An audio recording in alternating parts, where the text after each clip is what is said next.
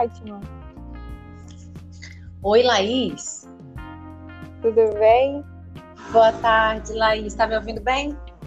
Tô, tô ouvindo bem, sim. Realmente parece uma ligação.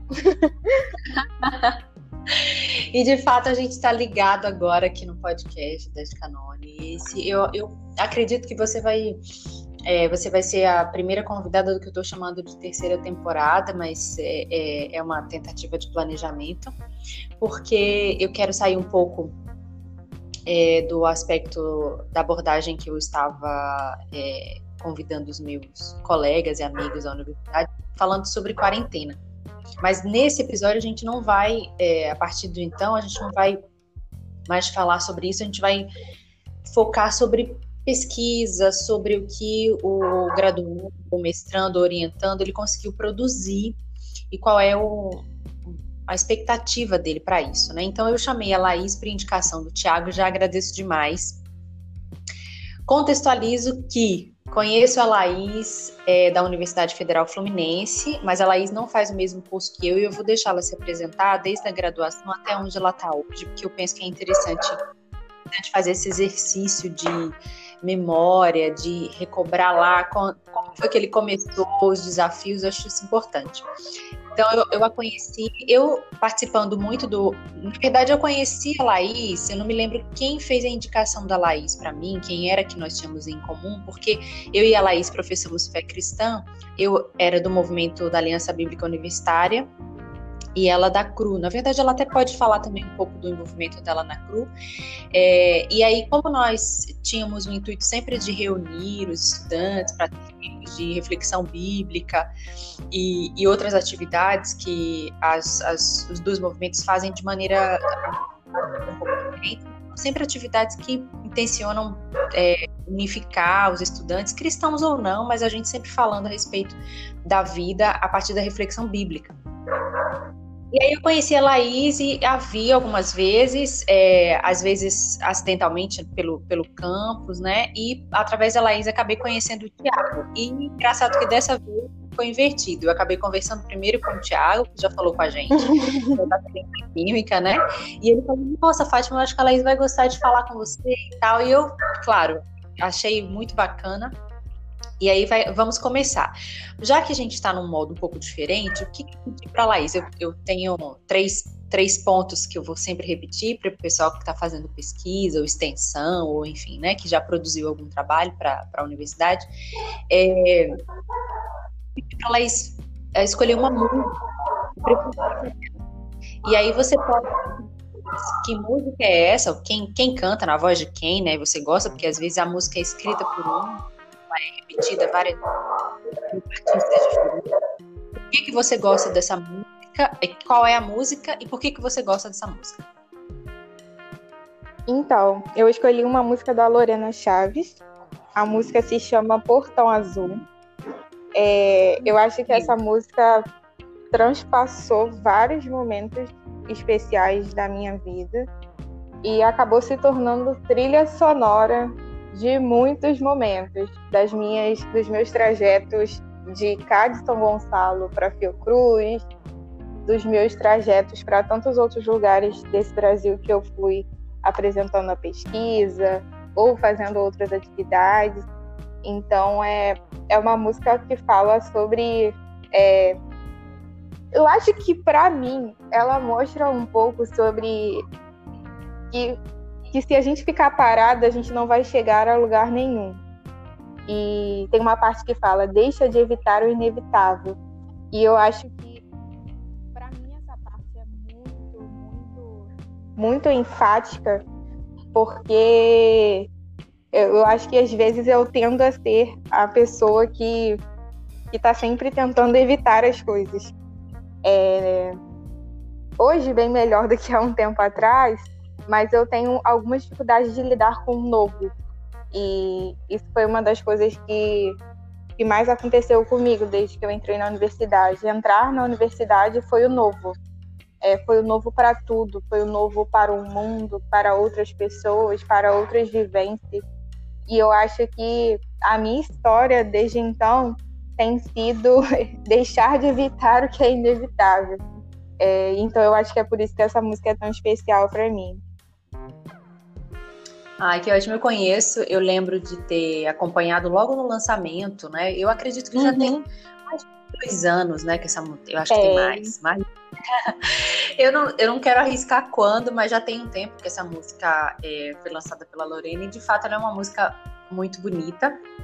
Então eu vou fazer menção é, na hora de compartilhar esse podcast, vou fazer menção à Lorena e obrigada por ter explicado, né, que ela fez parte da sua trajetória de vida, mas também você tem a academia. E tem música que marca a gente, nos faz crescer e a gente escuta várias, várias vezes e não enjoa, ou então aquela música tem sempre algum aspecto diferente num dia que eu escuto. É, afastado, às vezes, do outro, né? Mas em relação à, à, sequência, né? Às vezes eu não a escuto sequencialmente, mas em momentos específicos ela volta a ser ouvida. Então eu vou aproveitar também de novo. Agora, sobre a sua trajetória, eu queria primeiro que você é, apresentasse é, em que momento é, a, a como foi o seu começo, né, falando da graduação, e disse, não falasse exatamente da sua pesquisa hoje, mas dissesse da sua trajetória, assim, você começou graduando, era licenciatura, era bacharel, aí você foi galgando ao, que caminhos, né, quais foram os caminhos que você galgou? Então, é, eu comecei né, na graduação na licenciatura em Ciências Biológicas. É, era o curso que eu queria, então, acho que já começa, já é um ponto importante a falar. Eu já tinha decidido isso. É, sabia que antes de tomar essa decisão, eu pensei em várias coisas, mas eu sabia que a sala de aula era um lugar especial para mim. É, e sabia que a pesquisa, a ciência também era. Então eu deixei para a universidade me apresentar os caminhos e para eu decidir o que eu deveria fazer. E até hoje eu acho que eu não decidi, eu continuo é, vivendo o melhor desses dois mundos e o pior também. É, então eu hum. comecei na licenciatura em ciências biológicas. É, e logo no começo da licenciatura eu tive experiências tanto em laboratório, e, tanto em laboratório, no laboratório de insetos, tanto é, no estágio docente, que na época era o PIBID, que não existe mais hoje. É, mas isso já gera outra discussão. Mas o PIBID foi essencial para a minha vida. É um programa de iniciação à docência, um programa de bolsas de iniciação à docência que funcionava no Brasil inteiro e dava oportunidade de estudantes da licenciatura de iniciarem, né, de fato, a carreira, de, de iniciarem a vida docente no ambiente escolar em escolas públicas, é, sendo é, tendo a tutoria de professores desses colégios públicos. Então isso foi extremamente importante para mim, porque eu pude, de fato, já muito cedo é, interagir com aqueles estudantes que em alguns pontos tinham mais em comum do, comigo do que algumas pessoas que eu convivia na universidade. E aí eu vivia a licenciatura é, fiz a licenciatura e tanto conciliando a, a carreira docente com a, com, a, com a pesquisa. Logo depois que eu acabei a licenciatura, eu puxei revínculo para o bacharel. E seis meses depois que eu estava no bacharel, eu passei para o mestrado em Ciências e Biotecnologia, ainda na UF. Tudo isso na UF, né? E aí eu conciliei o mestrado em Ciências e Biotecnologia com o bacharel em Biologia do Desenvolvimento. E no ano passado, então eu entrei em 2012, é, terminei a graduação em 2017. E em 2017 mesmo eu comecei o bacharel. E em 2018 eu comecei o mestrado. E terminei o mestrado, defendi no início desse ano, em fevereiro desse ano, dia 4 de fevereiro de 2020, é, eu defendi o mestrado. E o bacharel eu defendi em dezembro de 2019. Então foi muito, tudo muito perto, né? Tudo muito, muito entrelaçado. E ao mesmo tempo, no ano passado, eu comecei a trabalhar. E aí eu conciliei o mestrado, dando aula num pré-vestibular. E aí no final do ano passado eu comecei a trabalhar num curso profissionalizante. E, e foi isso da metade do meu mestrado para cá. Eu trabalho, mestrado bacharel, trabalho, mestrado bacharel. E foi uma loucura, mas eu acho que eu não mandaria nada disso. É, é muito especial e muito importante para mim estar nesses espaços e, e eu sinto que eu tô no meu lugar. Eu sinto que eu sinto que eu tô vivendo, acho que aquilo que eu não esperava, né? Eu acho que eu não tinha tantas expectativas, eu não tinha expectativas tão altas. Eu acho que a minha expectativa era entrar na universidade. E depois disso eu só vivi. Agora, deixa eu te, é, repetir, é, que eu, eu acho que eu, eu não entendi muito bem. Do, da licenciatura é, de biologia, você entrou para o mestrado em? Ciências e biotecnologia. Ciências e biotecnologia? Isso, é o programa de pós-graduação em ciências e biotecnologia. Tá. Aí você disse que quando você terminou a licenciatura, você foi atrás do, do bacharelado, né? Isso, foi revínculo. Tá, revínculo. Aí você, você termina o bacharelado junto com o mestrado, assim, você faz os dois concomitantes? Eu fiz os dois concomitantes. É, é, é não é comum, mas acontece. É... Pois é, porque eu, eu imaginando aqui assim, será que eu entendi bem? Ficou muito pesado. Você é louca, pesado. Assim, sim, foi muito pesado. Realmente, eu sou louca e, e, e, todas as vezes em que eu tava cansada, em que eu chorava, em que eu virava noites escrevendo, o que eu tinha que conciliar várias coisas estar em vários lugares ao mesmo tempo, eu chorava e me arrependia. E dizia para mim que eu não devia ter feito isso.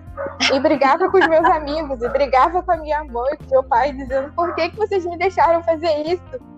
É culpa de vocês. Vocês não tinham que ter me deixado fazer isso. Porque, assim, é, eu, eu falo da minha personalidade, né? Porque tem gente que consegue lidar com muitas demandas simultaneamente e tá ok, assim, mesmo muito agitada, ela conta. Eu não, particularmente, eu faço uma coisa de cada vez, que eu sei que se eu pifar, eu de tudo. Então, eu respeito. Mas, de qualquer maneira, te parabenizar, porque você acabou de formar, você foi em fevereiro, né? Antes do carnaval? Sim, foi antes do carnaval.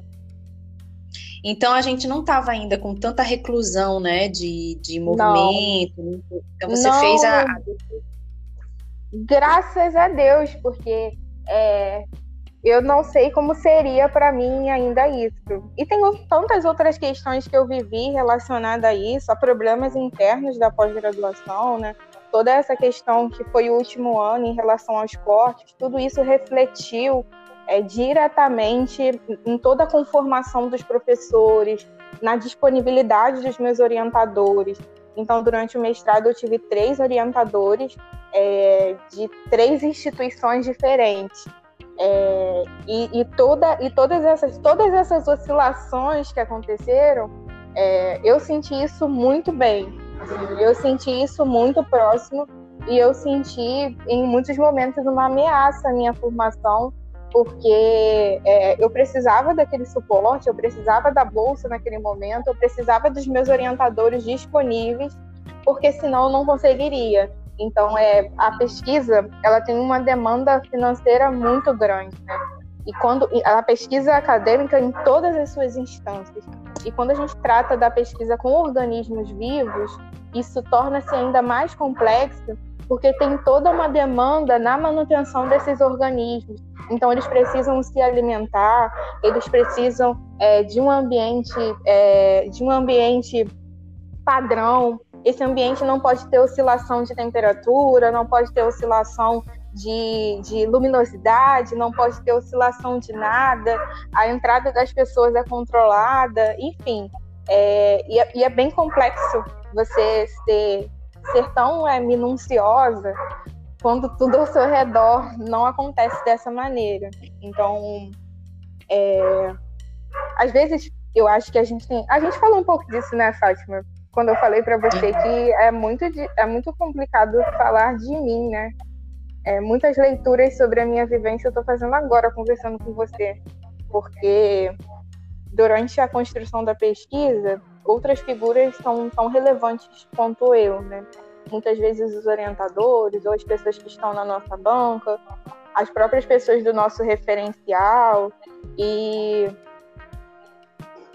e a gente olha para o objeto da pesquisa, né, para o final, né, para a dissertação pronta, e entende aquilo como o produto e o resultado. Mas uma coisa que eu falei é, quando eu fui agradecer, né, depois da defesa, foi que mais do que mais do que a dissertação, né? Eu acho que o produto de tudo isso que a gente viveu fui eu, porque é, tudo que eu amadureci, todos os ambientes que eu frequentei, as pessoas que eu tive acesso, é, as coisas que eu ouvi, tudo isso foi muito importante para a construção de quem eu sou hoje.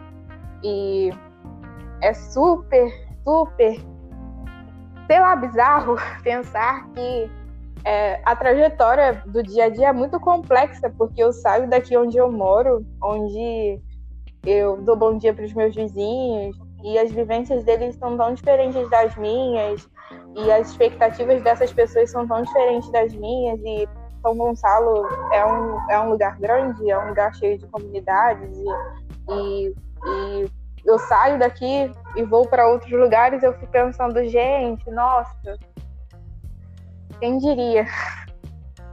Quem diria que eu estaria é, eu, Muito interessante, assim, esse momento do, do fala pesquisadora, tem que falar, né? A gente precisa ouvir é, essas demandas que se vive tão individualmente, né? Solitário. E é uma constante escolha, você tem que escolher, cada semestre você escolhe novamente, sabendo todos os obstáculos que você tem que enfrentar diariamente, e tendo a educação como um lugar que vem sofrendo muitos ataques, né? No Brasil. Não é, não é escolher pela educação no Brasil, porque a gente tem uma uma relação esquizofrênica com a educação. Eu não sei o que, que a gente acha. Como é que a gente acha? Nem me fala. Assim. Pois é. Agora. Pode falar.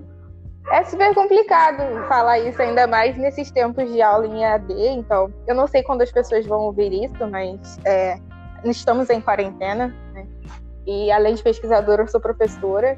E, e a minha rotina foi totalmente alterada por aulas online, por videoaulas, por aulas ao vivo, por atendimento por WhatsApp, é, por reuniões com coordenação é, 10 horas da noite e horários totalmente aleatórios. Aí eu fico pensando, gente, porque eu, não, eu, eu devia ter escolhido algumas coisas mais fáceis, né? É... ah.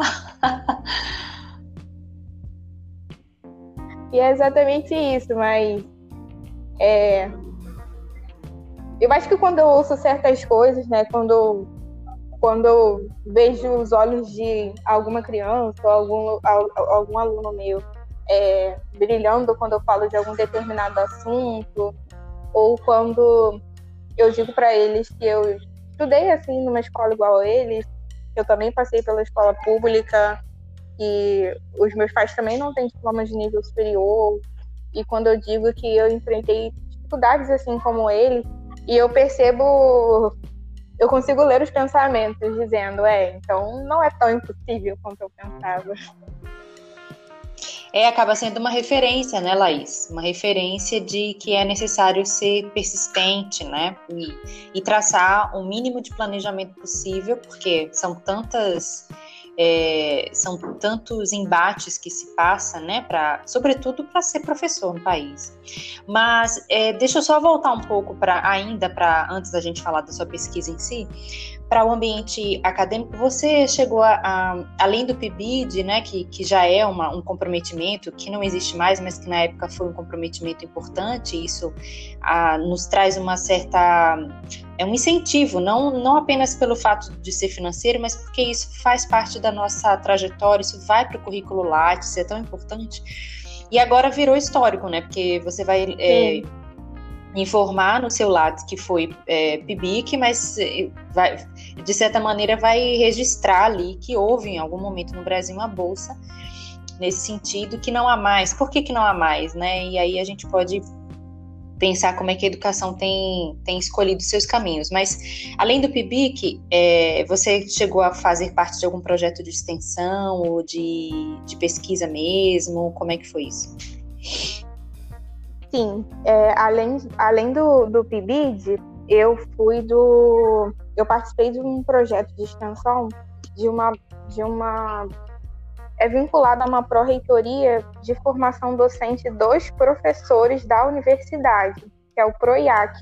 Eu não sei se muita gente conhece, mas é, é um, foi um projeto, né, um programa que foi crescendo com o tempo, e hoje, é, hoje, hoje eu já não estou mais, mas é, hoje ele é até é obrigatório e conta horas né, para os professores que estão em estágio probatório, né, para os professores que estão ali nos seus primeiros três anos dentro da universidade. Então, é, foi uma outra perspectiva que eu tive é, enquanto aluna da universidade, entender é, quais são as demandas dos professores, mas não só as demandas, mas também poder contribuir enquanto aluna, e muitas vezes eu tive a oportunidade de ser ouvida naquele ambiente de doutores, é, e naquela época eu era aluna da graduação ainda, é, eu pude ser ouvida sobre o quanto que a mensagem, aquilo que, que os professores falam, que as estratégias que os professores têm usado, como que aquilo chega em nós. Então, uma das é, uma das, das, das coisas que todo mundo reclama, talvez você também tenha feito esse, esse questionamento, Fátima, é a respeito do, do, do, do dos professores universitários, né? De como deles serem professores, né? Eu acho que a questão é essa, deles serem professores. E no caso da, da biologia, né? Das, das pesquisas ligadas ao laboratório, isso se torna um pouco mais complexo, principalmente porque muitos professores eles chegam ao ambiente universitário na expectativa de, de trabalharem somente no laboratório, quando, no entanto, existe a docência também. Então, isso gera pessoas frustradas, aulas mais complexas do que deveriam ser, e eu acho que isso me deixou mais sensível a muitas coisas. Me deixou. E aí, nessa caminhada, eu fui sensibilizada com relação a, a todos os indivíduos né, que fazem parte disso, né? ao aluno da escola pública, ao professor da escola pública, ao aluno da universidade, aos pós-graduandos da universidade, aos professores da universidade, aos chefes de departamento. Eu pude ter contato com essas pessoas, entender um pouco do ambiente universitário, como funciona essa logística e tudo aquilo que é pensado para que a gente possa ter um semestre que faça sentido, né? Para que a gente possa ter ali nas disciplinas da nossa grade é, conteúdos, né? E, e que vão possibilitar o desenvolvimento das nossas habilidades profissionais e que vão fazer sentido para a gente, que realmente sejam relevantes para a nossa formação. É, e eu acho que isso foi extremamente importante para mim. É, eu não tinha expectativa de participar. É, foi uma oportunidade que surgiu pela minha antiga orientadora da licenciatura, a doutora Cláudia Marker, e foi incrível. Foi incrível e foi assim, eu não sei o que dizer. Foi de muita sensibilidade da parte dela também. É, eu acho que eu fui, eu fui muito privilegiada no sentido de, de eu tive sim contato com pessoas e orientadores é, com as quais eu não quero nunca mais ver, mas eu tive contato com pessoas que que me adotaram, assim, eu acho que é isso que eu posso dizer, assim, que me ensinaram, né? Essa, essa orientadora, ela sentou comigo e com os meus colegas de estágio naquela época e ela mostrou pra gente como se escreve um artigo científico, sabe? Como se escreve? É, o que é introdução? Essas coisas não, não, não são óbvias, essas coisas não são autoexplicativas. Isso precisa ser ensinado. E isso foi, nossa, foi incrível. Foi incrível mesmo. Ah, eu fico muito feliz que é, quando a gente começa a ter alguns relacionamentos, porque assim, a universidade, a gente, antes de entrar, a gente, pode, a gente entra meio inocente, né? Mas lá dentro são relacionamentos o tempo inteiro. Você se relaciona com professor, com funcionários, com colegas, com pessoas de outros cursos, né? Então, assim, é relacionamento. Então, é, algumas coisas a gente consegue se identificar com algumas pessoas, inclusive aqueles que estão nos ensinando, e outras não. E a gente vai aprendendo a lidar com isso, com frustrações, com relacionamentos que não nos ajudaram muito naquilo que eu estava planejando naquele momento e a gente vai amadurecendo, né? E fazendo, e, e, nesse processo se educando também, inclusive como a gente trata as nossas expectativas, como a gente trata o outro, né? Às vezes uma resposta que a gente nos deixa tristes e a gente precisa superar aquilo para dar conta. E outra coisa também é, é realmente a quantidade de gente é, necessária e o trabalho tão minucioso que é necessário complexa, é uma rede complexa para fazer um, um, semestre funcionar dentro de uma universidade pública, né? É muita é muita mão junta trabalhando, são muitas mãos juntas trabalhando. Eu quero fazer só uma correção que eu estava falando da bolsa, a, afinada bolsa PIBIC, não é PIBID, né? Deixa eu só é me corrigir. Que é a iniciação à docência. É, é porque ela é específica, né? E eu tô acostumada com a PIBIC. Sim, e a PIBIC é específica. É específica, né? E, é, e era muito legal, porque os eventos você só encontrava pessoas da licenciatura, então você compartilhava. E aí você. Eu tive a oportunidade de encontrar é, num congresso que eu fui, foi em Curitiba, é, com financiamento dessa bolsa. E aí eu tive a oportunidade de encontrar colegas PIBIDs do Brasil inteiro, compartilhando problemas que existem no sertão, problemas que existem no sul, problemas que existem é, no norte, é, que são diferentes dos que a gente tem aqui na educação, né? em sala de aula, problemas culturais, até sociais, que, que são relativos a cada localidade mas que eles contribuíram com coisas que para eles lá eram tão naturais, mas a gente não conhecia e a gente pôde contribuir com eles também. Nossa, é, é uma experiência assim que, que, que lendo não faz o. Não tem como você ler, você precisa viver isso. Você precisa é, estar aí, lá. E só a universidade, eu, por exemplo, sou apaixonada. A UF não, primeiro que a UF não é uma universidade, a UF é um país, é o nosso país. Eu amo aquela universidade, eu gosto de estar lá, mas é porque eu me tem gente que, que faz o curso e tem hora que cansa e fala, não quero mais ir, mas eu, particularmente, assim, moraria ali o resto da minha vida, não exatamente ah, lá não dentro. Me fala.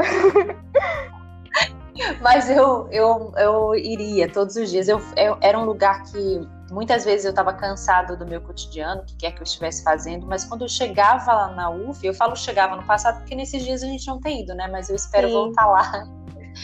É, quando eu piso na UF, eu sinto uma satisfação imensa, assim, de estar lá, porque é, você coloca a sua cabeça para funcionar, as trocas são muito enriquecedoras. E você quer que todo mundo vá para lá.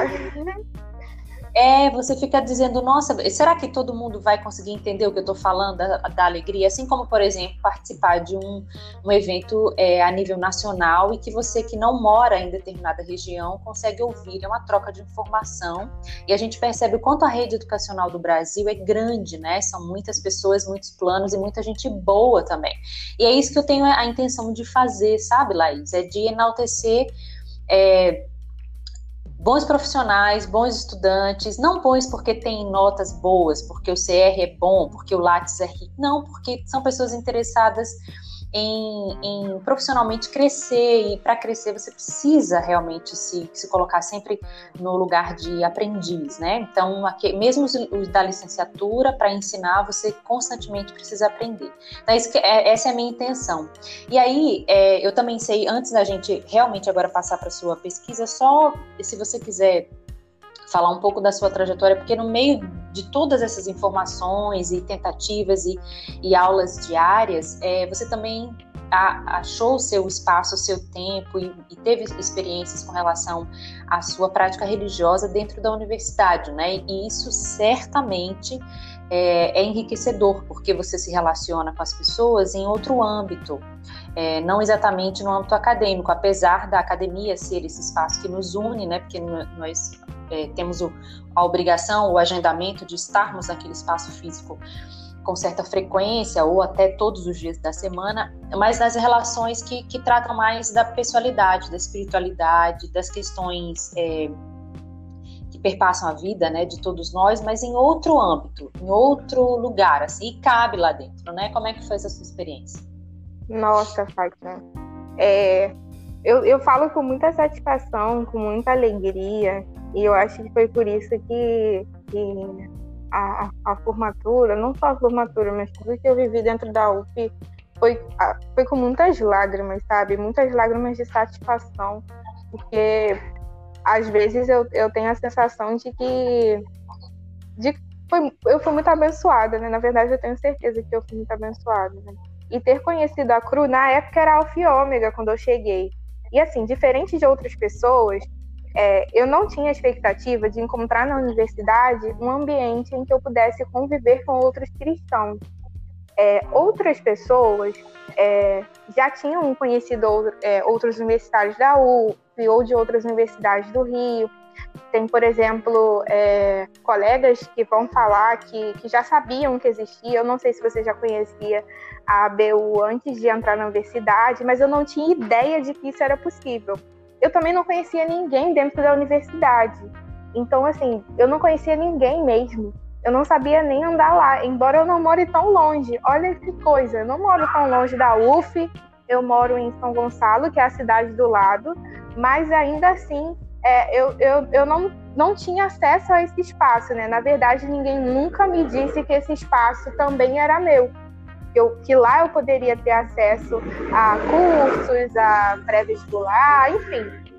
Então, eu conhecia, na época, o Alto Ômega através de um colega, que não era nem da minha turma, que foi numa disciplina que, que pessoas de vários períodos podiam participar e interagir. Era uma disciplina obrigatória, mas que pessoas de vários períodos e vários cursos podiam participar. Era uma disciplina da licenciatura, Psicologia da Educação. E aí eu conheci esse colega, o Humberto, e ele era da biologia também, mas ele era de um período muito à frente que o meu e eu jamais o conheceria se não fosse ali naquele ambiente. E ele rapidamente é, numa aula é, que a pessoa, que todos tinham liberdade de apresentar é, coisas pessoais, ele falou muito naturalmente sobre a Bíblia. Assim, uma coisa que na época eu jamais faria. E eu fiquei completamente impressionada com aquilo. E aí a gente conversou e ele me, ele, ele me falou que também tinha ouvido falar sobre o Alfa Ômega dentro da universidade. Falou, e aí, vamos lá? E eu fui. E aí, quando eu fui, eu fui muito bem recebida. Era uma reunião de oração. E no momento eu estava passando na vida pessoal né, e familiar por coisas que estavam me deixando muito sem chão. Estava assim, muito triste, estava muito. Eu estava muito, muito mal é... e estava muito desanimada com tudo. Foi um momento muito difícil que eu vivi. E foi, foi assim, incrível poder encontrar aquele espaço mesmo encontrando aquele espaço, eu não tinha expectativa de fazer amigos ali. Eu achei que eu ia chegar, eu ia ouvir a palavra, ia ouvir orações, ia, enfim, ia entrar e sair daquele espaço sem formar laços, mas não foi isso que aconteceu. Então eu conheci. Não. é, né?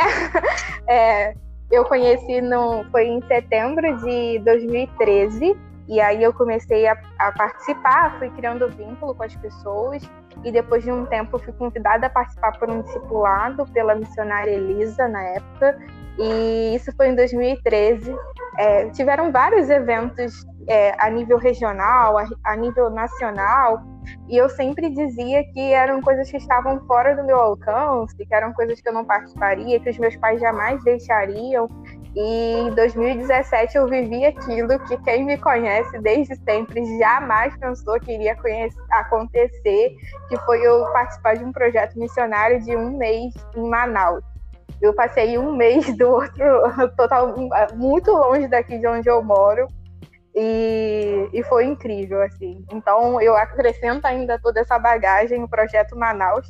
Eu tive a oportunidade de ter experiências lá que têm relação com a minha formação então, é, conhecer os ribeirinhos, é, passear dentro da floresta amazônica, é, interagir com outras culturas, conhecer a Universidade Federal do Amazonas, nossa, nossa, assim, então foi uma experiência acadêmica, né, dentro de um ambiente cristão, né, uma experiência cristã dentro do ambiente acadêmico, enfim, foi uma experiência. Tudo isso que eu vivi foi incrível, foi incrível mesmo. É, e eu. Então foram vários eventos que eu pude participar junto com a Cru. É, E depois que eu terminei a faculdade, eu continuei participando, né? Depois que eu terminei essa primeira graduação, depois que eu entrei para o mestrado, eu continuei participando. Só que aí depois de um tempo as demandas, é, principalmente profissionais, né, começaram a ser muito intensas e eu, eu não saí, né? A gente só abre espaço para que outras pessoas possam ali ocupar o espaço, o lugar que a gente estava, né? E a gente continua ali naquele espaço, né? Por isso que a gente chama de movimento, né? É uma comunidade acolhedora de pessoas apaixonadas por é, apaixonadas por conectar pessoas a Jesus e é um movimento cristão. É um movimento porque está é, tá em movimento, assim, porque Deus está se movendo. E Deus está se movendo na minha vida, Deus está se movendo na vida dos meus amigos. Então foi muito legal. E uma coisa incrível assim que aconteceu, né, que a gente estava falando que a gente sempre quer que todo mundo vá para lá, é que esse ano minha irmã também passou para UF, passou para nutrição, e ela já chega nessa universidade totalmente diferente do que eu cheguei. Ela conhece todos os meus amigos, ela conhece a UF inteira, porque eu levava ela para a UF para coisas que eu participava, assim como também levava meu irmão. É, ela conhece as pessoas da CRU, ela sabe passear pela universidade, e eu, e eu acho que é incrível, porque eu acho que é disso que se trata, né? Porque é, meus pais não estiveram lá, mas eu estive, e cheguei de uma forma diferente. Totalmente diferente da forma que minha irmã agora chega, tadinha, né? Universitária que não teve nenhuma aula. mas ela tá lá. Olha, ouvir essa experiência é tão maravilhoso porque é, é, uma, é uma fase na vida de muito. É tudo intenso, é tudo extremamente importante e intenso. Assim. E como ela. Você está me falando de, de uma realidade brasileira, seus pais não tiveram acesso, então você tinha pouquíssima informação, mas é um espaço para todos e todas, né? É, educação é um direito de todos nós e é impressionante como nós ainda lutamos para alcançar esses lugares, estar lá, né? Independente da história que eu tenha, de onde eu venho, onde eu moro, a universidade é para qualquer pessoa e de qualquer idade que esteja apta a entrar, né? que tenha concluído o segundo grau. Então, assim, é muito boa a sua experiência. Em relação à fé cristã, é, eu, eu sou suspeita para falar porque eu acredito realmente que dá para a gente viver tudo isso e ninguém sair ileso de uma, de, uma, de uma passagem pela universidade, né? E você, além da graduação, se manteve na na, no mestrado, né? E agora vai, vai viver outros momentos, talvez descansar um pouco. você está recém-formada, já, já quero te parabenizar, porque você formou um pouco antes de um caos se estabelecer. Então, já fechou uma fase na sua vida antes e não teve que, né, enfim, ter que pensar como é que vai viver, porque eu tenho colegas que já estão fazendo agora, iniciaram, passaram, né, para o mestrado no ano passado estão tendo aulas online, não é fácil, porque a carga é muito pesada, mas enfim, estão é, tentando, né? Mas parabéns, né? Por você conseguir. E é, agora, uma parte que é muito delicada, e que aí eu acho que é desafiadora, porque. E também é, é, vai muito de encontro que eu tenho refletido com relação à comunicação sociedade-universidade.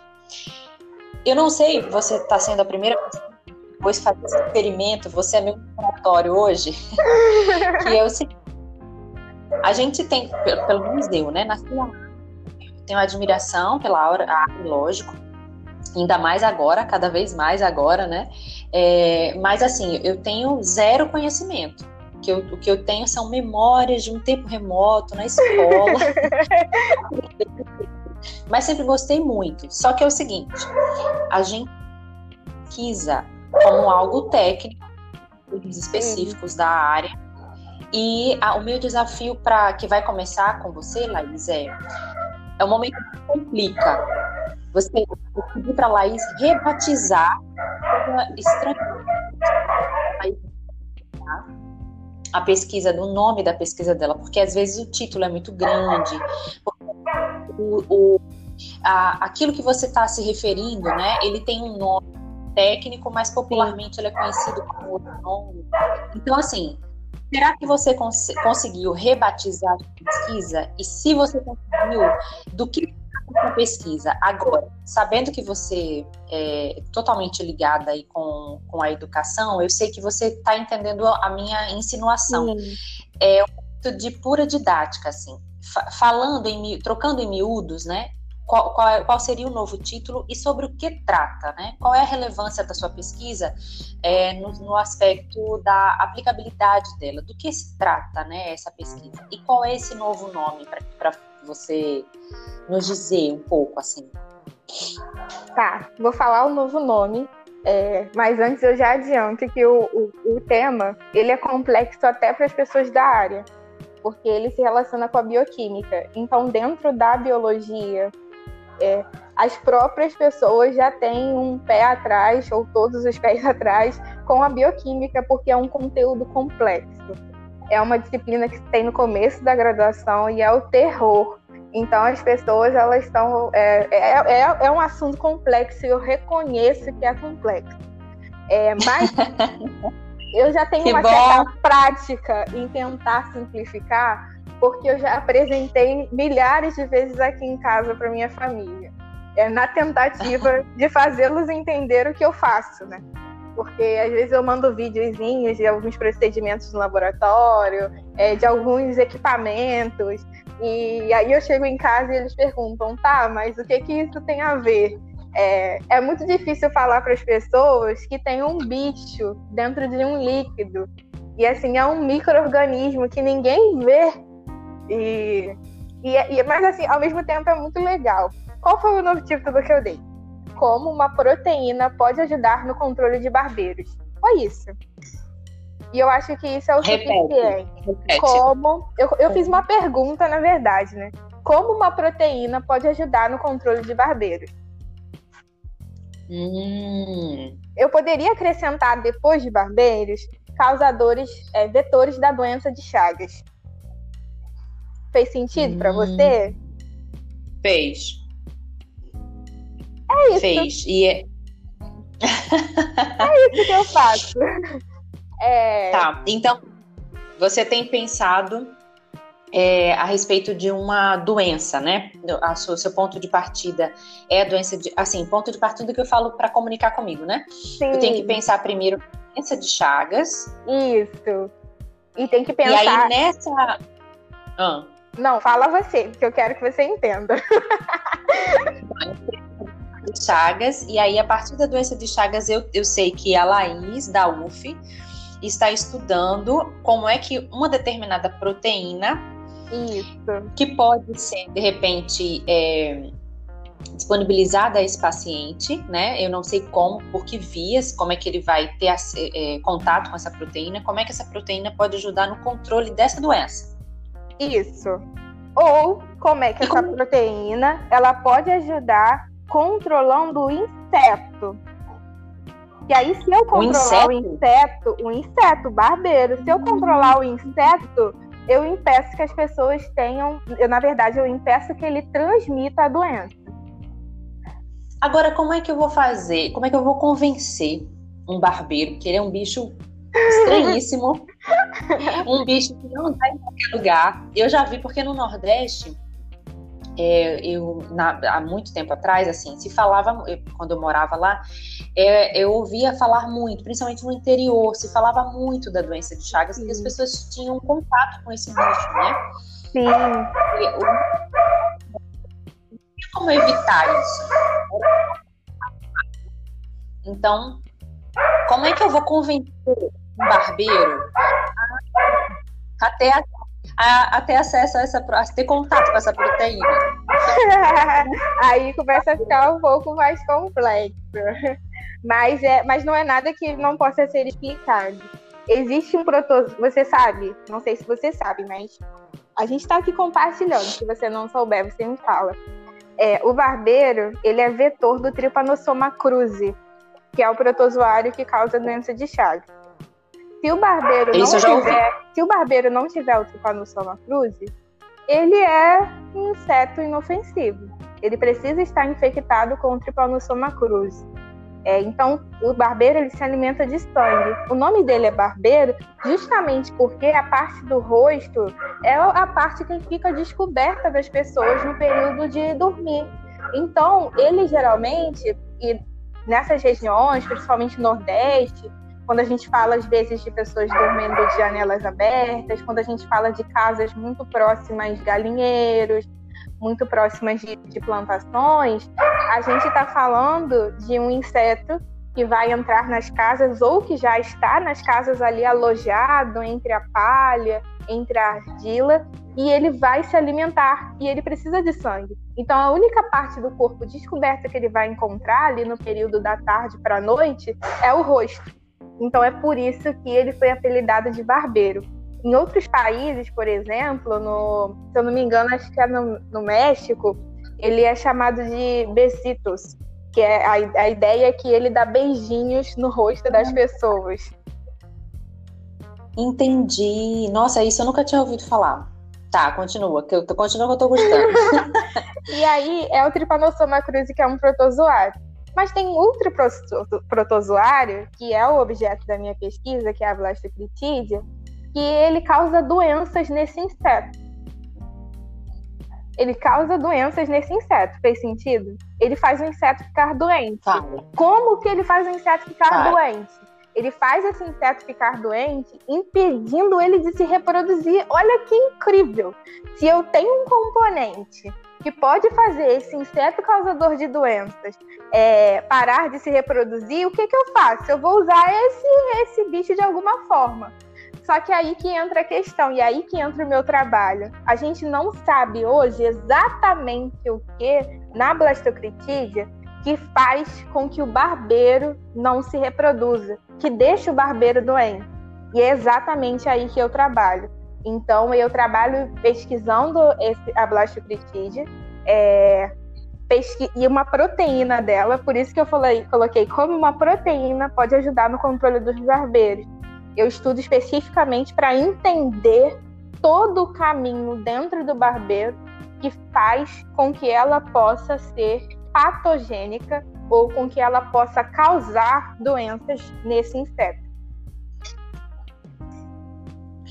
Gente do céu, é uma relação enorme com um bicho tão, um bicho tão antigo, Sim. mas que causa um problema imenso. Sim. E aí, é, você, assim, eu não sei se no mestrado é, é possível você concluir isso ou você obrigado você está se sentindo já assim segura precisando pensar em doutorado sim não sim com certeza eu tenho que continuar é, eu preciso existe uma coisa que a gente fala é, nós temos um código genético né do ser humano e eu preciso esse organismo que eu trabalho a Blastoctidia é, ela não tem genoma, não tem o código genético dela ainda não não foi não foi descrito. Então isso é uma coisa interessante para se fazer e tantas outras coisas, é, é, maneiras de manter esse organismo vivo, tantas coisas que eu vi é, que não necessariamente eram objetivos na minha pesquisa, mas foram coisas que eu vi. Então são coisas é, mais liga bem ligadas à pesquisa básica, né? Isso é pesquisa básica, né? Então isso é o que para muitas pessoas é, é, de, é, não necessariamente é importante. É, então eu acho que isso torna falar sobre importante por isso. Porque quando você lê um título, como é o título do meu trabalho, eu não sei se eu posso você, eu posso falar, Fátima, o título original? O título. A gente não vai entender nada. claro que O título original é Caracterização do complexo gama secretase de blastocritídea triatoma, visando novas estratégias de controle biológico de insetos vetores da doença de Chagas. Então, acho que quando as pessoas elas leem isso. São dois. São dias úteis para falar esse título. eu acho que quando as pessoas leem isso, não dá para perceber o quanto é relevante e o quanto é um problema de saúde pública. E aí a gente entra numa outra questão, que é o fato da doença de Chagas ser uma doença negligenciada. É uma doença que ela só vai acontecer onde existe o barbeiro. Então ela foi chegar em alguns países como Europa ou Estados Unidos porque por causa de transfusão de sangue ou mesmo transplante de órgãos, que é uma das maneiras também que a doença ela pode ser é, transmitida. Então, por isso, porque o inseto não vive nesses lugares por conta do clima. Então, as regiões em que a doença de Chagas existe, em que ela é um problema, estão ligadas à América Latina e também alguns países é, do continente africano é, que também tem relação com outros insetos e com outras variações e com outros mais cruzes. Então, um dos problemas dessa doença é justamente isso, né? A gente vive agora um cenário de coronavírus, né? E é um cenário em que nenhum país está ileso das possibilidades de transmissão dessa doença. Então, se torna um problema de saúde é, mundial, em que global. é global, em que é relevante para todo mundo. Diferente da doença de Chagas, que não é relevante para todo mundo. Porque se as pessoas daqui do meu país não têm, não tem por que eu, investi eu investir. Ou se as pessoas do meu país têm, mas só são pessoas pobres, por que, que eu vou gastar dinheiro investindo nisso? Se é uma é. doença que está é, é, que tá ligada à é. sanitária. É, medidas sanitárias. É, é, uma, é, uma maneira de pensar a saúde é, com recorte social, né? Isso, isso meu curso consegue pensar, consegue se debruçar, que é o de serviço social. A gente consegue entender é, alguns investimentos acabam sendo feitos é, dependendo para quem, né? Para quem a gente vai fazer determinados estudos e dentro da bio eu penso que é uma é um debate importante para vocês, né? Sempre a discussão da importância das pesquisas, né? E aí isso eu sei que você deve ter sua fazer sua análise, mas isso seria assunto para uma outra conversa porque para para entender como é que, que, o pessoal da bio sofre com isso, né? Porque é, a gente tem indústria farmacêutica, Sim. a gente tem é, muita coisa envolvida com relação às grandes empresas hospitalares, como, por exemplo, a gente não vai se. Mas vocês é, conseguem entender o movimento, por exemplo, do, do, da rede de saúde, sistema de saúde norte-americano. Se as pessoas não puderem pagar, elas morrem. Isso envolve vocês que pesquisam, o que quer que seja sobre, sobre saúde coletiva. Né? Sim. Bem, eu consegui entender Achei o máximo. Ai, muito que relevante. bom que você entendeu. Isso é muito legal. E assim, é, como eu sou do Nordeste, é uma doença que eu ouvi falar bastante Sim. e ela ainda existe, Sim. né? Realmente o recorte é social, absolutamente social. Agora, nessa trajetória toda, a gente já sabe que uma das músicas que fez a sua literalmente fez a sua cabeça, é, foi a música da Lorena, e eu sei que muitas pessoas passaram e, e permanecem né, na sua história para que você caminhasse nessa trajetória da graduação, do mestrado e de um possível doutorado. E eu queria que, nesse momento, que eu posso chamar de dedicatória, que você faça uma. É, tenha esse espaço como para finalizar a nossa conversa, um espaço em que você possa agradecer a quem quer que seja que tenha passado pela sua vida, né, e que você sabe que contribuiu muito para suas conquistas.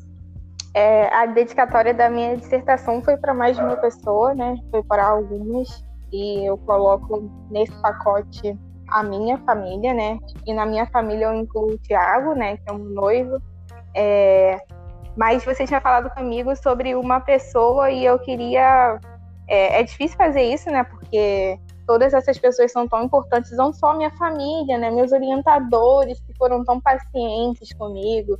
E eu sou uma pessoa extremamente metódica.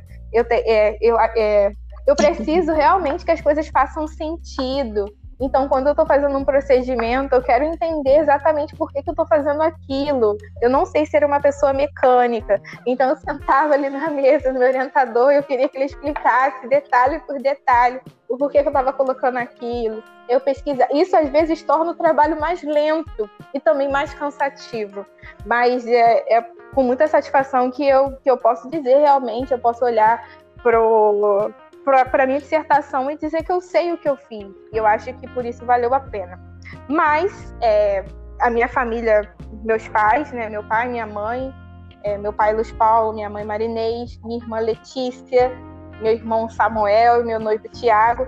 Mas é, se eu precisasse eu precisasse, não. Eu gostaria de destacar minha mãe, Marinês, e eu lembro muito bem de dois momentos muito importantes. Um dos momentos foi a minha matrícula na licenciatura, que foi a minha mãe que foi comigo. E ela quando a gente estava subindo o Valonguinho, localizando vocês, né, dentro da Universidade Federal, a Fátima estuda no Graguatá, que é um, que é um campus plano, é não tem morro. Mas é, eu estudei no Valonguinho uma ladeira enorme lá em cima, lá em cima. E eu lembro que no dia da matrícula eu fui subindo com a minha mãe e a gente foi subindo. Só que a minha mãe era uma pessoa reclamona, né? E eu também. Só que naquele dia nenhuma das duas reclamou, sabe? Minha mãe foi subindo a, o degra, os degraus, né? Subindo as ladeiras. E quando a gente chegou lá no prédio, né? É, ela olhou para aquilo e ela falou: É, realmente, né? Deus é bom nós estamos aqui. Assina, filha, que a vaga é sua. Então aquilo foi muito especial. E outro momento foi no dia da formatura, do diploma. Minha mãe pegou meu diploma e ela falou assim: esse diploma também é meu, sabia? Eu também sou metade bióloga. Porque eu ouvi você falando todas as matérias. É, eu ouvi você falando sobre tudo isso. Eu estudei com você. É, eu me preocupei com você, eu sabia a data das provas com você. Então, por conta disso, eu reconheço que, nossa, que privilégio, cara, é, ter isso assim tão de perto. E a minha mãe, que não esteve lá, né, e minha mãe que não completou o ensino médio, é, a minha mãe que não foi aos congressos comigo, mas ela esteve comigo em todos os momentos vivendo tão intensamente, é, eu acho, tanto quanto eu em alguns momentos. Então, eu acho que é isso, né? É Dona Marinês? Marinês, posso até escrever para tu. Marinês Miranda. Isso. então, esse, esse podcast a gente dedica todo ele para Marinês Miranda, mãe da Laís, que é, teve no começo, no meio, no fim e permanece, né, Sim. dando todo o apoio e suporte, porque eu também imagino que o mestrado não tenha sido nada fácil junto com o bacharelado, eles tiveram que é, te, te, dar bastante, ter paciência, te dar atenção Sim, quando é necessário, né, enfim. Mas é para ela, é. né? É por eles, é pela então, família. É. Muito feliz. E é pelas pessoas que de alguma forma é, não, são. Não, são, são impactados e contagiados por isso, né? E, e eu espero realmente poder contribuir na vida das pessoas. Acho que é isso que dá sentido. Olha, é, é. Eu, eu fico muito feliz porque toda a trajetória a gente consegue, é, eu pelo menos percebo que existe uma representatividade, Laís, na sua história, de, de muitas famílias brasileiras, né? É, essa história se repete e que bom que você teve acesso à universidade e consegue então mudar um pouco a trajetória familiar, né, com relação a ensino, pesquisa, extensão, bolsa, esse, esse vocabulário novo que entra nas casas, Sim. né, é, e que é de tamanha importância, que é o, o país dando suporte às gerações para que nós construamos sempre uma sociedade melhor. Eu espero realmente que você tenha um tempo de descanso antes de qualquer coisa, é, mesmo que você esteja atuando profissionalmente e já nos dizendo que atuar como professora dessa forma é muito cansativo. É, isso dá outro podcast. É, seja... Acho que qualquer professor que você chamar é, para conversar agora vai vai te dar, vai te dar assim uma dissertação, Não. uma tese. Você pode escrever uma tese com relatos. Eu, eu já tô, vão ter é. muitas, né? Com certeza muitas pessoas sensíveis que vão olhar para esse momento que a gente está vivendo, enfim. Vão construir. Sim. É. Então, assim, muito obrigada por separar um pouco desse tempo, né, por, por se preparar para e pensar na sua, na sua tese de mestrado novamente com carinho e pensar nela como uma maneira de descomplicar para a sociedade. Eu espero que quem nos escute, né, que, que eu não sei quem vai nos escutar, não faço ideia, são poucas, muitas pessoas, meio dessa, dessas pessoas que se alguém, né, que não reconhece nenhuma nada, assim como eu, da linguagem da biologia, consiga entender que tem uma pessoa no Brasil estudando para amenizar o sofrimento de historicamente, né, uma doença que causa muitos problemas e que acaba é, desembocando na saúde pública. Eu, eu, agradeço muito a sua generosidade e, e, e se considere assim é, um orgulho do país, né, um orgulho do Rio de Janeiro e do país. Pesquisadora, é, quero dar esse feedback porque acho que os pesquisadores não recebem tanto carinho e afago sem ser da é família é das pessoas que estão perto, né? Então é, o meu reconhecimento, meu agradecimento e, e parabéns por, por esse processo todo, que é sempre para frente, né? De evolução e de conhecimento cada vez mais profundo. E uma boa terça para você, e a gente. Eu, eu agradeço vou... muito a oportunidade de estar aqui e também a sensibilidade de ter olhado para mim, para minha história e ter enxergado alguma coisa que pudesse contribuir para as pessoas. Obrigada por isso.